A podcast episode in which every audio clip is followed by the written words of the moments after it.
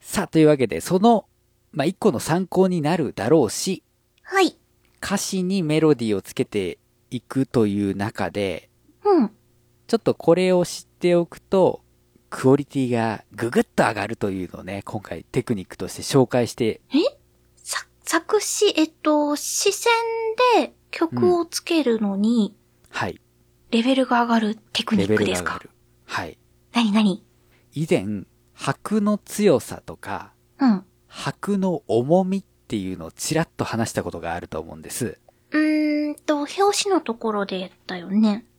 そうだね。4拍子だったら強弱中弱ですよとうんうんうんか、うんうん。 3拍子だったら強弱弱、弱。うんうん。覚えてる。 8分の6拍子だったら強弱弱中弱弱ですと。うんうんうんうん。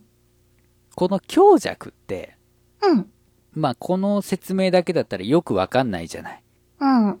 なんか、手で、表紙取るときに、パン、タン、タン、タン、パン、パン、みたいうんう。なん感じでしたらいいのかなって。それぐらいじゃない。うん。それ以外の使い道って、いまいち。ではこれをですね、ちょっと、拍の強さっていうのを体験していただきたいなとほう。思っているわけなんですけれども、うん。今から何曲か僕が歌います。うん。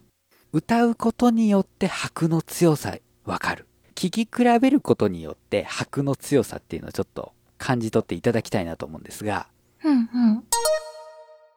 編集作業中のメガネ D です。ここから小説の頭は拍が強いという話になっていくのですが、収録では僕がその場で歌って説明しています。えーしかしですね、あまりにもわかりにくい、えーということで、ご本人たちに許可をいただいた上で原曲を流させていただくことになりました。関係者の皆様どうもありがとうございます。今回流すのはすべて4分の4拍子の曲で、サビの少し前からスタートします。サビの歌い出しに注目してお聴きください。まずは1曲目、はるさんの音亀を聴いてみましょう。音亀は行く目と世界をぐるぐると音亀は飛ぶ飛んでいる夢を見る大体いつもふざけてる歩くともドレスなんで大概いつもつまんでる遠くなまじゃ聞きうむし大抵猫がバレてるバトルキノコちゃんイエーイ大胆なほど夢見てるやりたいことしてるだけよ続いて2曲目、アニマルキャスターズの浮世ダンスナイトです。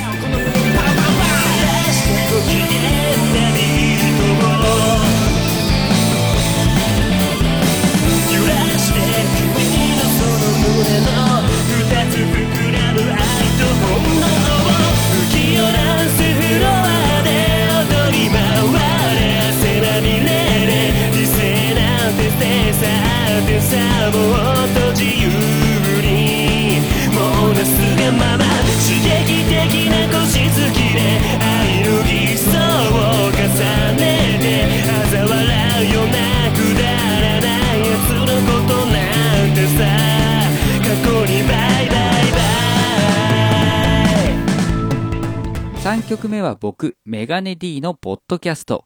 音亀フェス2015のコンピレーションアルバムに収録されているバージョンをお聴きいただきます。あのポッドキャストはもう更新されてはいないけれど僕の耳に心に流れ続けてる PC に音声ファイルがダウンロードされてくように僕の中にも積もり重なってゆくものが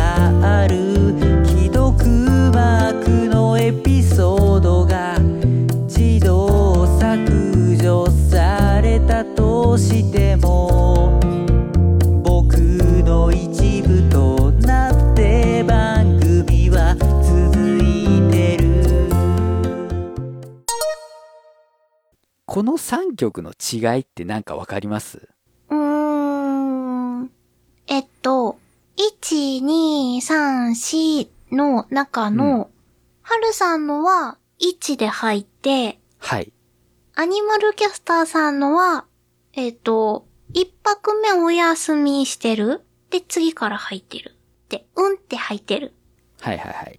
で、メガネ D さんのは、1、2、3、4から入ってる。まあまあまあまだいたあ。いと。りあえず、うん、それでいいかな。じゃあその上で、うん。歌い出しの強さってどう思いますんだいたいいつも浮世ダンスびっしにおー。微妙にうん。違強さが違うんですよ。う。やっぱり音かめの大の大だ強がい一。番強いと思うんですね。うん。で、えっ、とまあその浮世とポッドキャストに関しては弱く始まっている感じがする。うん、うん、うん。で、まあ、ポッドキャストに関して言う言うと、PEC しー。になんか強いアクセントが来てるような気がする。うん、うん。さあ、これは何が起こっているかっていうと、うん。 4分の4拍子の拍の強さって、強弱、中弱でしたよね。うん、うん。つまり、小説の頭の一拍目が強いおー。から、ほうほうここにメロディーのスタートがあると、うん。強く聞こえるし強く歌ってしまうんですねうーん。なので音カメの大体の「だ」が強く聞こえるうん、うん。まあもちろん日本語の音的に「だ」っていう音が強いっていうのはあるけどね、そっか。えー他の例で言うと DY さんのうん。続いては DY さんの「熱帯夜ブレイクトゥザナイト」本人歌唱バージョンをお聴きいただきます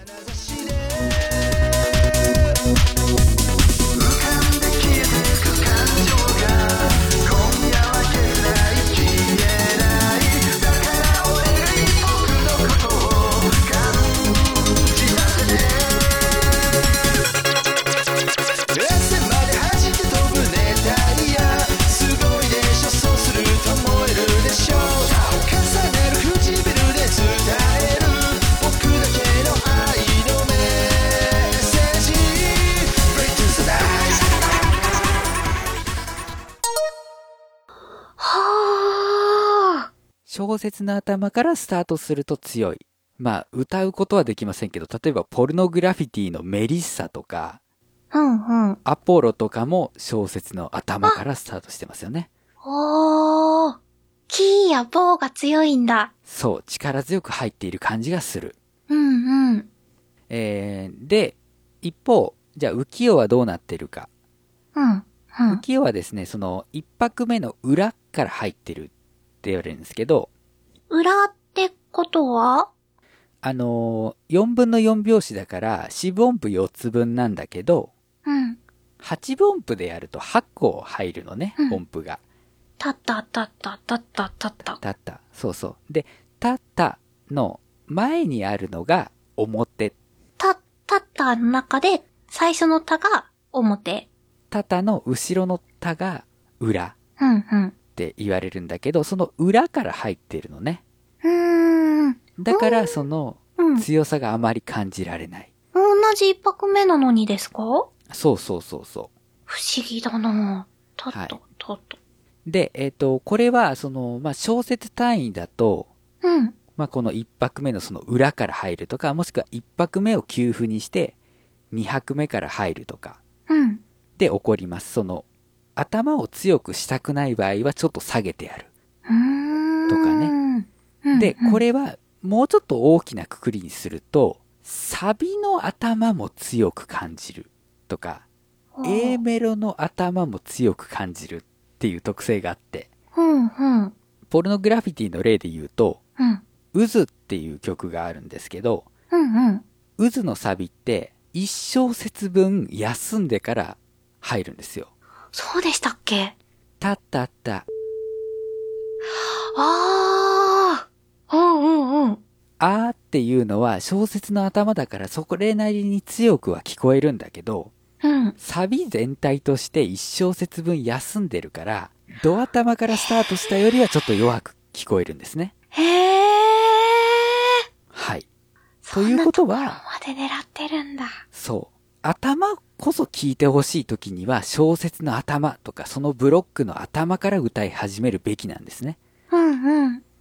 で、一方、いや、それはあんまり意識させたくないうん、とか、あるいは日常の普通の喋り言葉のように聞かせたいのであれば、ちょっと後ろにずらした方がいいんです。はあ。だっていきなり、おはようっていうやついないじゃないですか。言わないです。おはようって、ちょっとそのアクセントって後ろにあるじゃないですか。うんうん。だからより自然な感じにしたいんであれば、小説の頭から歌い始めない方がいい。うーん。これ面白いでしょうん。だからアシャミンって現在、その、小説のカウントをせずにうん。鍵盤で弾いてくれてるから、うんうん。どこにアクセントがあるのかっていうのは現状わからないんだよね。僕だったりリスナーさんって。はあ。だから、どこで小説とかそのまとまりがスタートしてるのかなっていう情報があれば、うん。曲の雰囲気ってもっと多分伝わると思うんだよね。へえ。し、その、そうそう、音の上がり下がりだけじゃなくて、歌い始めるタイミングっていうので乗せられる思いもある。うーん。で、こういう話をした後に、うん。じゃあ今度、ポッドキャスト、うん。 PC に、うんうん。浮世と違って、頭に強さはないんだけど、C のところに強さがあるよね。はい。これなんでだろうっていう話になるんですが、おー。はい。はい。音が高いから。ああ、違うんですね。全部この、の。拍の強さ弱さで解釈ができるんですが、えー、歌う前のカウント聞いていただくと、うん。音亀とかは、1、2、3、4、大体うんうん。って4つちゃんとフルでカウントできてるんですけど、ポッドキャストって、123PEC っうんうんうん。て歌ってますよね。つまり前にはみ出してるんです。うんうん。前にはみ出してるっていうことは、小説の頭に来る音っていうのが、存在はしているんだけど、スタートではないおー。のね。それがじゃあ、C。うん。で、もうちょっと踏み込んでいくと、うん。あの、本来は、その頭に来る音が強くなるうんうん。続いて、三の鐘がないを聞いていただきます。小説の頭にあたる言葉が何か注目して聞いてみましょう。ドラマの中ではいい服まとったイケメン俳優が高そうなお店でさも当然のように夕飯食ってやがる俺はといえば働き疲れてくたくたな体で財布の中身に気遣いながら牛丼を食べるカメラメラ俺たちの明日は本当に明るいかいカメラメラ弱肉強食資本主義社会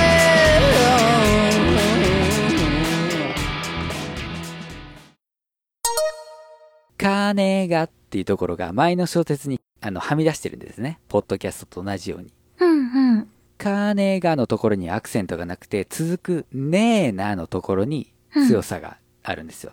1、2、3、鐘がねえな俺たちの明日、明日、だから、ねのところに入るわけね。うんうアんク。セントが。これも小説の頭一拍目ですよ。ただ、ポッドキャストに関しては、前の小説の4拍目の裏にあるわけ。うーん。だから前にはみ出してるからアクセントの位置がずれているわけではないんですね。うん。さあ、ここで出てくるのがシンコペーションっていう言葉なんですね。シンコペーション。なんかはい昔、学校の音楽で習った気がする。そう、あの、楽器習ったり、まあ、学校の音楽教育でもやったりすると思うんですけど、これってあんまりね、 しっかりやることがないんですよね。義務教育の音楽だと。なんだっけなんか、たら、つたら、つたら、つたら、みたいなリズムですよ、みたいな、ざっくりした教えられ方するんで、それは覚えてるはずがないですね。うん。えーこれは何かっていうと、うん。アクセントのズレを表すずものれなんですよ。つまり、はあ今の例で言うと、小説の頭に来るはずの一番強いアクセントが、うん。うん前の小説の4拍目の裏に入っている。うんっ。ていうこと自体を表すのがシンコペーションっていう言葉なんですね。うん。ずれてるときはシンコペーション。はい。で、シンコペーションになっている時って、はい。どういうメロディーかっていうと、うん。 PC にって、前の小説の最後の音と、うん。その小説の一番初めの音が、タイで繋がっている。おー。タイ。ピチピチ。えーと、タイっていうのは、同じ音を、あれだよね、音符の下に、あの、ブランコみたいに繋がってる。ハンモックみたいにしてる。そうね、ハンモック、ああ、ハンモックで、ハンモック、うん。音符の下に、おん、同じ音同士の音符の下にいるハンモック。そうそう。まあ、上に向けた傘みたいな形のやつもあるけどね。ああ、高い音になると、傘型になりますね。もっと単純に言うと、うん。ある一つの音が、小節と小節の間をまたいでいる状態。うん。うん。これの時にシンコペーションが起こります。ほうほうほうほう。あ一個の例としてね。じゃあ、小説内でタイがあるからってシンコペーションなわけではない。えっと、その例は場合による。 場合によるもな。うちょっと説明しますけど、はい。えっと、まあ、とりあえず、ポッドキャストの例で言うと、PC にっていう、うんうん、うん。 C っていう音は、あの、長さ的には四分音符の長さなんですよ。うん、うん。なんだけど、その前の小説の最後と、その小説の頭の音がつながってるから、本来、その、あの、小説の頭が持っていた拍の強さが、前にずれるのよね。うんうん。発音タイミングの関係で。うん、うん。 p, c, e に音声ファイルが、の e のところが、もう p で1音なんだから、p の発音のところでいいじゃんつって前に来るの。 P に来ちゃうの ?C じゃなくてあー、ごめんなさい。c, c です。で、です。 C です C, C でしょ ?C だよね。 c です。 そんなもちょっと上げ足取ったら怒っちゃっう、た。揚げ足とか鬼の首とかね、重箱のすすみつつくのね。すみつつくのね。もう取ってつついて、やりたい放題ですね す。いません。すいません。こう理解しようと必死だったんです。そう悪気はなかったまあ C です、C です。 C、C ね。あのー、いいんじゃなくて C に入るんだよね。そうそうそう。あの、伸ばしている母音が本来持っていたアクセントっていうのが、いやいや前の、うん。もうは、一番初めに伸ばす音のところでいいじゃんっつってずれてくる。うん、うん、うん。からアクセントが前にずれるんですね。うーん。それはなんとなく理屈はわかります。で、えっ、と、これと同じようなことが、まあ、小説内でも起こることはあって、うん、うん。えー、4分の4拍子だと、強弱、中弱なので、うん、うん。 3拍目にも、あの、1拍目ほどじゃないけど、ちょっとアクセントがあるんですよ。うん、うん。なんで、タラツタラっていうのがよくシンコペーションの例として出てくるんですけど、たらつたらギターを弾くときに、じゃん、じゃん、じゃかじゃかじゃん、じゃん、じゃかじゃかじゃんじゃなくて、うん。じゃん、じゃじゃじゃじゃじゃじゃじゃじゃじゃじゃじゃおー。これがシンコペーションを使った、えーギターストロークですよとか言われるんですけど、はあなんやねん、シンコペーションよ。うん。と思いながらギター弾きはね、覚えるわけですよ。うんうん。あれは3拍目が持っているアクセントっていうのを2拍目の裏が持っていっちゃってるわけよ。おー。ずれてね中のところが2拍目の弱にちょっとずれちゃった。そうそうそうそうんうん。う。で、これを全部合わせるとなんかたまにギターで聞くね。じゃらつじゃらつじゃらつじゃらつじゃおー、ちみょったいなね。と、ちょっことずのあれつずれていっ感。てる。そうそうそうそう。で、まあ、歌っている時でも、ポッドキャストの例があるようにうん。うずれます。ーん。不思議なものですね。なんか、もうすでに体に身についてるものを改めて説明されたような感じがします。そうだね。あの、音楽理論ってうん。別に知らなくてもいいんだよ。なんでかっていうと、人間が心地いいと思っているものを理論としているだけだから、ほー。無理やり人間の心地よさを言語化して、こうすると気持ちいいよね、こうすると、あの、収まりがいいよね、みたいなのの集大成が音楽理論なわけね。うん、うん、うん。だから覚える必要はないんだけど、自分が持っていることに気がついてないっていうことはうん、あり得るわけよ。うん、うん、うん。死ぬまでシンコペーションとは何たるか、 どういうものかっていうのが分からずに死んでいく人も多分いると思うんですよ。大げさだでもそうよ。あのー、アーシャミンのそのメロディ付けで、うん。シンコペーションっていうのがもしかしたら出てこなかったかもしれないわけね。そうだね。うん。だから、その、うーんと、別に覚えなくてもいいんだけど、そういうものがあるっていうことは知っておいた方が役立つし、その効果も合わせて理解しておくと、その引き出しを開けやすくはなるよね。ほー。はい、先生。はい。ね、このシンコペーション使いこなしたら、作詞から作曲するのに、うん。どう応用したらいいんですかじゃあ、この手を合わせるで言うと、はい。私の顔を覗き込んでうん、っていう時に、小説の頭からスタートすると、うん、うん。私の顔を覗き込んで、おー、うわーが強いです。わーが強い。で、しかも私っていう言葉がフィーチャーされるから、うん。あ、他の人じゃなくて私の顔なんだっていう感じがちょっとしちゃうのね。うん、うん、うん、うん、うん。じゃあ私のをちょっと前の小説に入れて、私の顔を覗き込んで、つったら、あ、顔の方が重要なのかな。私のよりも。っはー。ていう印象がちょっと滲み出る。はー。もちろんその歌詞全体を見た時にそこまで、あ、そんな重要度の差はないんだってわかるかもしれないけど、うん、うん。やっぱりアクセントがあるところはやっぱり一番こう、歌いたいものがあるのかなって聞き手は思うわけ。うん、うん、うん。で、歌っている時にもそこに感情を込めやすくなるわけ。確かに。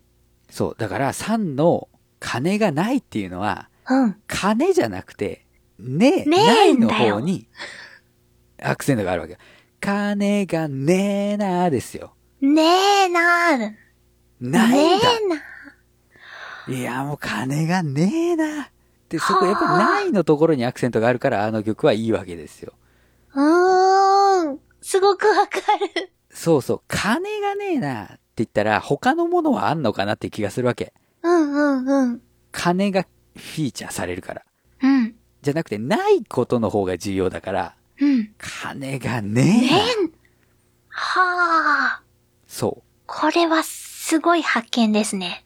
う。だし、あとまあ、この曲で言うと、まあ僕は比較的こう優しいのかなっていうふうに思ってたから、うんうん。朝起きたら何もかも許せると思うからってこう全部小説の頭に置いておくとうん。ちょっと押し付けがましいというか、うんうん。本当に許してるのか怪しい感じもする。うん、じゃなくてちょっと小説の頭からずらして前にずらしてやって朝起きたらとか後ろにずらして1234朝起きたらとかねうんうん。いう風にしてやるとちょっとマイルドな感じがするかなとかほー。あと、シンコペーションを、まあ、メロディーだとそこまで気がつかないかもしれないけど、楽器とかでシンコペーション使うと、アクセントが前にずれるから、うんうん。ちょっとつんのめるのね。ほうほう。じゃん、じゃか、じゃか、じゃん、じゃん、じゃか、じゃか、じゃん。と、うんじゃん、じゃ、じゃ、じゃ、じゃ、じゃん、じゃ、じゃ、じゃ、じゃ、うんうん。じゃ、じゃのところで、やっぱり前に、なんかね、フライングした感じがするというか、うん。すげえ前傾姿勢だな、あいつっていう感じがするわけ。うんうんっていう、その印象の差が出てくるから、うん。うーん。歌い始めとか、アクセントの前後のズレ、うん。これを意識すると、まあ、メロディー作りの上でもね、ちょっと差が出てくるんじゃないかなとうん。なるほど。ね、はじめの私の顔を覗き込んでのところのメロディー弾いてもらいましたけれども、はい。あれがカウントを入れた時にどういう風に聞こえるかっていうのはね、へえ。ちょっと注目なところですよ。はい。どこで始まっているのか。それがこんなに大事なことだと思わなかった。そこまでこだわっていくようになると視線でやってる意味が出てくる。かとこのあたりもちょっと意識してね、曲作りに役立てていただきたいなと思います。はい、わかりました。ジャンルもスタイルも年齢も距離も超えて音楽とつながりと情熱だけがそこにあるバーチャルミュージックフェス音ガンフェス2016パッション音亀フェスは音楽好きによる本気のバーチャルミュージックフェス今年はパッションをテーマにプロアマ問わずバーチャルとは思わせないここだけでしか聴けない熱いライブステージを皆様にお届け今年の出演アーティスト川崎イエローレプー深夜笹山青いコッシー弓弓パラダイスふもアニマルキャスターズメガネ D アヤコングデストロイヤーズ Q フロム3発注シグマ新崎人の子 DY 春2016年11月5日から現在も特設サイトにて開催中ぜひライブを聞きにお越しくださいあなたが聞いた時がライブの時間「音亀フェス2016パッション」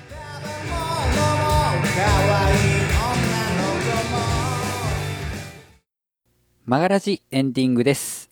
エンディングでーす。なんか喉の調子が悪くなってきましたね。あれ、大丈夫ですかパッサパッサ言ってますので、ポンポン行きたいと思うんですけれども、はい。えー、メッセージいっぱいいただいております。ありがとうございわまあす。、ありがとうございます。えー、メックさん。うん前回いただいたその Q さんのハッシュタグコメント。うんうんうん。メックさんの、あの、ハートの強さ欲しいっていうのに対して、はい。アーティストじゃない強みですね。今度の延長ですから、そろそろ Q さんも呼ばれますかねっていうね、いただいておりますが。ほうほうほうほう。まあ、確かに、メックさんは自分をこう、アーティストだと思ってないからこその強さっていうのはあるわね。うんうんうんうん。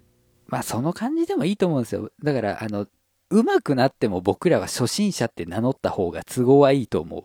え、なに、い、今、私たちの話そうそうそうそう。我々も、我々も。いや、初心者ですから、つって、うん。ポンポン曲を出した方がいい。なんか、メックさんのことを棚にあげてっていうのかなすごい都合のいいように解釈してる気がするんですけど。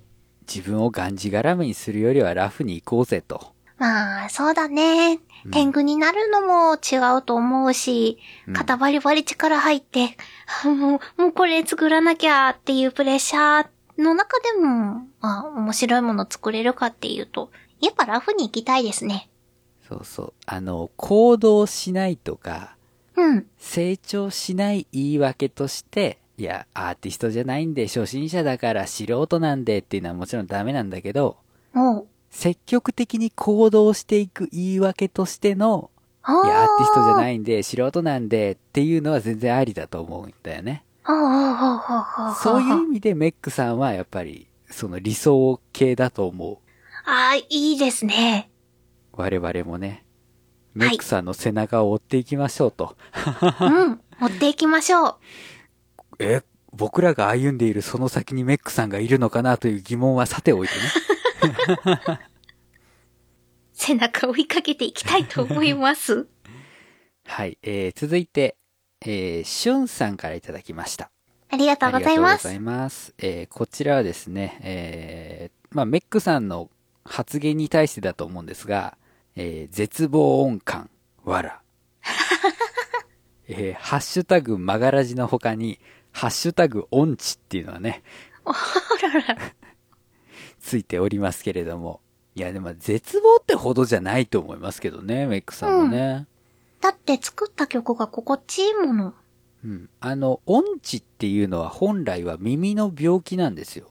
え、そうなんですか歌が下手っていうのは、その自分が出している音の高さが求められているのと違うっていう意味で、うん。音痴っていうのが言われ、使われがちなんですけど、うん本来は自分の聞いてる音の高さが分かってないっていうようなうん。うーん。意味で、。あの、出力の問題じゃなくて入力入の力問題なんですよ。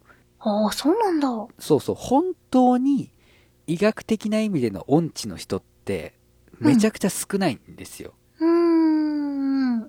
だからトレーニングすれば、大体の人はうん。歌は上手くなるし、うん。あの、音感も良くなっていくらしい。じゃあ、今、音痴って名乗ってる人はなんて言ったらいいのうん、トレーニング不足。バッサリ。音楽運動不足だね。ああ、何事にも基礎練が大事ってことなんですうね。ん。あとは歌い方が間違ってるとか、うん。えっ、と、その歌とかを練習しているその楽器がそもそもチューニングが狂っているっていう可能性はあるよね。っうん、うん、うん、うん。ていうのをまあそこまで歌が上手い方ではない僕が言う説得力のなさね。こればかり私も言ってもどうにもならないので。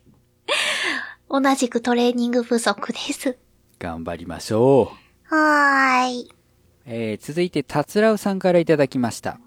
ありがとうございます。えー第28回、メックさんがめちゃ褒められていました。夏季の楽曲が聴けますよ。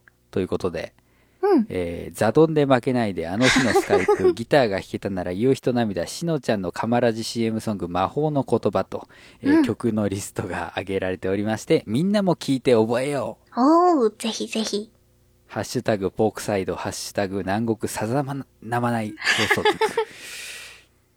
というですね、あの、はいメックさんの曲を聴く回貴重ですよ。そうだね。あの、僕らも想定していたよりも歌ってもらいましたからね。ね。ついつい、これはこれはってリこクれはエスこトれしはちゃっいてましそたう。そう。リクエストもするし、メックさんがしれっと歌い出すし。 あったあった。そうそう。はじめ3曲ぐらいですかねってね。言ってたのに言ねっ。てたのにね、倍歌ってもらってるっていうね。はい。いや、ありがたいことです。はい。あの、アクセス数もね、その回だけ異様に高かったんで ね。 えーメックさんファン様々、メックさん様々ですけれども。はい。えーありがとうございまあすり。がとうございます。えーそして、えー口コミファーム、えっ、と、音畑のアカウントで DY さんからいただきました。お、ありがとうございます。えーさらっと触れただけなのに、リスドショコラをしっかり拾って、他番組のことを自分の番組で紹介してくださるメガネ D さんの優しさ、素敵、うんうんありがとうございますと。いただいておりますが、まあ、あの、気づいたからですよ。うん。そうそう。で、まあ、アシャミンが歌ってるし ね。さすがにね。ありがとうございます。聞いてるポッドキャストの中でね、いろいろうん。発言されてて、うわー、これ拾い忘れてた、みたいなことの方が多いし、うんうんうん。まあ、あの、おとがめフェスのコンピは売れてもらった方がね、うん。やっぱり出させてもらってる側ですから、はい。これぐらいしかできませんからね、ハルさんの応援、はい。 DY さんの応援、はい。ということでね、えーさせていただきました。はい。はい。で、DY さんから普通に、えーもう一件いただいておりまして、うん。えーこれは28回ですね、えーちょっと遅れて28回を聞いて呼ばれた気がしたんですが、えーライブ映えする曲の作り方ねいろいろお話はできると思いますが必要でしたら読んでいただけたらでも僕実際のライブではお客さんを煽ったりしたことないんですけどねわらといただいておりますありがとうございます。はい。 DY さんのすごいところはそこだよねうん。リアルのライブでそういうパフォーマンスをやった経験がないのに、バーチャルライブでああいうのができるっていうう、んうん。すごいこう、入、入力が優れているっていうか、うん。あの、まあね、あ DY さん、あの、朝倉大輔さん大好きですから、まあアクセスだったりとか、あとビーズとかね、いろんな方のライブを見て、あ、こういうのがあるよねって思ってたものを自分のものにして、うん。バーチャルのライブでできるっていうのは、うんうん。やっぱそれは才能だと思うんうんうんうん。う。うん。できないからね、意外とね。いや、できないですよ。そう。あの、すごいチープなモノマネになっちゃうんですよ。普通にやるだけだったら。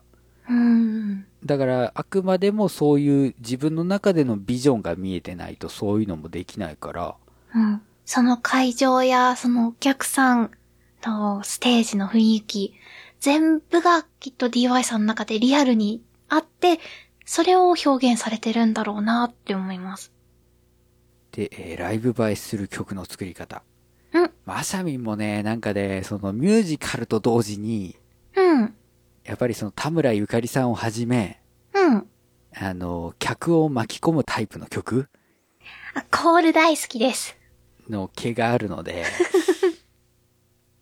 それはもうステージに立ったら、まあ、司会者としてもそうですけど、場をガンガン盛り上げていきたいです。お力をお借りすることもあるかと思います。はい。よろしくお願いします。ですね。よろしくお願いします。はい。えー、そして、メックさんからもう一通いただいております。えっと、たつらうさんのツイートを受けてなんですが、うん。えー、1回のラジオで一番歌ったのはこのゲスト回かもしれない。おー。えー曲配信しないのと聞かれたら、この回を聞いてもらうようにすればいいのか な。ありがとうございます。ありがとうございます。メックさんの名刺代わりの回ですよ。本当ですね。なんだっけ、ミュージーじゃなくって、今はピックアップリビッグアップフリーの代わりの回。ーまあそうですね。ミック YouTube さなんり、のサプウンロドフィクラウールドペなーりジ、。バンドキャンプなりじゃなくて、じゃなくてマガラジ。はい。ありがたいですね。ね。これからもいっぱい聞いてもらえるといいな。はい。あの、新曲できたら別に歌いに来てもいいんですよ。うんうんうんうん。 オープニング何しようかっていう時結構ありますから。はい。あの、枠はいつでも開けま すよ。あ、また通りすがりのメックさんだって言って。マガラジをご覧の皆さん、こんにちは。メックです。えーすごい新曲がいいのができましたので聞いてくださいみたいなね。うんうん。どこぞのカウントダウン TV 的なことも ね、音源を送りつけていただけたらね、やりますんで、メックさん以外も、お、うなんんかあったらね、来ていただいて全然構わないんですよ。うんうん。そう。この偏った音楽しか聞いてない私たちにぜひ、よろしくお願いしま新す。しい風をよろしくお願いします。はい。えー、そしてですね、メールもいただいております。えっ、と、遅くなりましたが感想をと、えーいうことなんですけれども、うん。名前がなくて、うん。どれどメーれルアドレスから推測するに西もさんかな と。いただきました。ありがとうございますあ。りがとうございます。えっ、と、笑う稼働会で、これあの、うん節分の時に収録したやつですはね。いはいはい。えー大豆が余るとおっしゃってましたが、うんうん。わ余るなら潰して砂糖を混ぜるときな粉になりますよ。お本当そうねだ、。きな粉、きな粉作んねえな一人暮らし。少ないね。大豆からは作ん ないな。使うことはあっても作ることはなかなか。うん、すり鉢とかミキサーがないんでね。うーん、うちもないなうんぁ。、ないなぁ。大豆の生かし方募集。 え、まだあるんですかいやいや、マガラジには送ってこないでいいですからね。そして僕は買ってないですからね。 将来買うとしたらね。びっくりした。そうですね。大豆の使い方募集は、あの、皆さんの周りのお料理サイトにお願いします。はい。えーそしてですね、えっ、と、視線作曲練習のコーナーは詩を募集中ですかっおて質問いただいてるんですけど、募集中ですよね。募集してますよ。まあ、コーナーの特性上、あんまり長いのはあれなんですけど、うんうん。まあ、コンパクトなものであればいいですし、あのータバコの表面の注意書きでやってくださいとかね、ああなたの健康を害する恐れがありますみたいな、ー。うんうんうんうん。そういうのでやってくださいみたいなのも OK ですので、いろんなものが曲になりそうですね。そうそうそうそう。世の中にはね、いろんなのがありますから。えーそして、えーそれから、初恋の歌。うん。これ、あはい、のー島崎藤村ですね。うんうん。のあ歌の話は最低段でもっとしてほしい です。あの、あの曲が持ってるエロスの話ね。はい曲じゃな。はいい。あの詩が持って詩のるねエロスの話ですけど、あれ、やっぱり、その、なんだろう、あの年代の詩をいろいろ読んでる人からしても、うん。あの曲はエロスだって言ってますよ。エロスですか。そっか。そうそう、あの、そもそもその白い肌が見えるみたいなのが、うん。今の時代と違うから、あ、もうその、まだ肌の露出が全然ない時代ですね。そうそうそうそういう時にちらりと見えるものっていうのでああの詩はそういうその青年期のそういう性的な高ぶりみたいなものもちょっと内包しているんじゃないかとは言われてますよねー。じゃあ、端的に言うと、ムラムラしたから書いてみた。まあそこまでは言ってないと思うけ どわかんないよ。作者の心なんて。いやだからあのあながちは違ってはないうーん。まああの髪にため息がかかるみたいなのはなんか前髪らしいので、まあ、僕の解釈はちょっと違ったんですけれどもああ、そうなんだ。そうだねなんか最低段でねなんかやってもいいんですけど最低段動いてねえな更新をね、待ってくれているようで嬉しいですね。またパンが降る世界の配信と曲の完成待ってます頑張りますそう西本さんのね歌詞に曲つけるっていうのはありましたからねうんうん。覚えてますよはい。はい、えーメールありがとうございましたありがとうございました。えーこのように、えー皆さんからのメッセージを募集しております。えツイッター Twitter のハッシュタグは、ハッシュマガラジ、漢字の曲にカタカナでラジです。えーメールアドレスはすべて小文字で、最高段アットマーク gmail.com、saikohdan アットマーク gmail.com です。ブログにありますメッセージフォームもご利用ください。えーお知らせです。はい。えー私、メガネ D、えー2014、2015、2016と、オトガメフェスに出演させていただいております。アシャミンも2015に、お道としてはい。出ております。はい。絶賛開催中ですので、よろしくお願いいたします。お願いします。えーそして、オトガメフェスコンピレーションアルバム2015、えーっと、まあ、今年度いっぱいの発売となっていると思うんですけれども、私の、えーポッドキャストと、大光のリスドショコラが収録されています。はい、こちらぜひとも聞いてみてください。その、ポッドキャストのサビの頭のアクセントのズレなんかもね、うんうん。ぜひともその曲で確認していただきたいなと。えーそして私、メガネ D はビッグアップフリーの方に楽曲を公開しておりますので、そちらもどうぞ。えー、マガラジ、実はあの、前回で30回を超えているというね。続いてきたんですね。これは50回までに何曲できるかというのが非常にね、怪しくなってまいりましたが。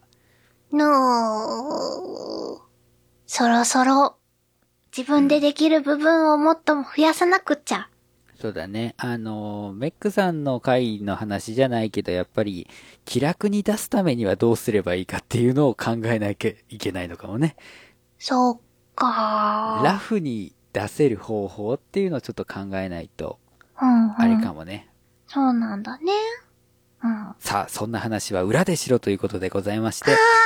えー、わからじ、今回もお相手は私、メガネ D と、あじゃみんこと佐藤あさみがお送りしました。それでは皆さんまた来週、バイバイバイバーイ